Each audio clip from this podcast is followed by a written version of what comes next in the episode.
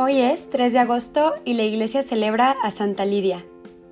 Lidia era una judía devota del siglo I, quien se convirtió al cristianismo gracias a San Pablo. De hecho, ella y su familia fueron los primeros en bautizarse y convertirse al cristianismo en Europa.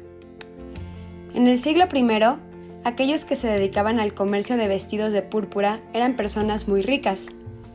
Lidia vivía en lujos y riquezas porque eso se dedicaba, pero después de su conversión poco a poco empezó a destinar su dinero a la caridad. Se convirtió gracias a que ella y su familia recibieron a San Pablo y San Lucas en uno de sus recorridos, evangelizando tierras y les dieron hospedaje. Escucharlos hablar y su amor a Cristo le hicieron ver y creer que Jesús era realmente el Mesías. Aparece en el Nuevo Testamento en Hechos capítulo 16, versículo 13. La casa de Lidia se convierte en la primera comunidad eclesial en Europa en, la que los apóstoles se encuentran y exhortan a los hermanos. Aún después de convertida, Lidia siguió dedicándose a sus negocios, pero comenzó a dar su dinero a otras personas y familias.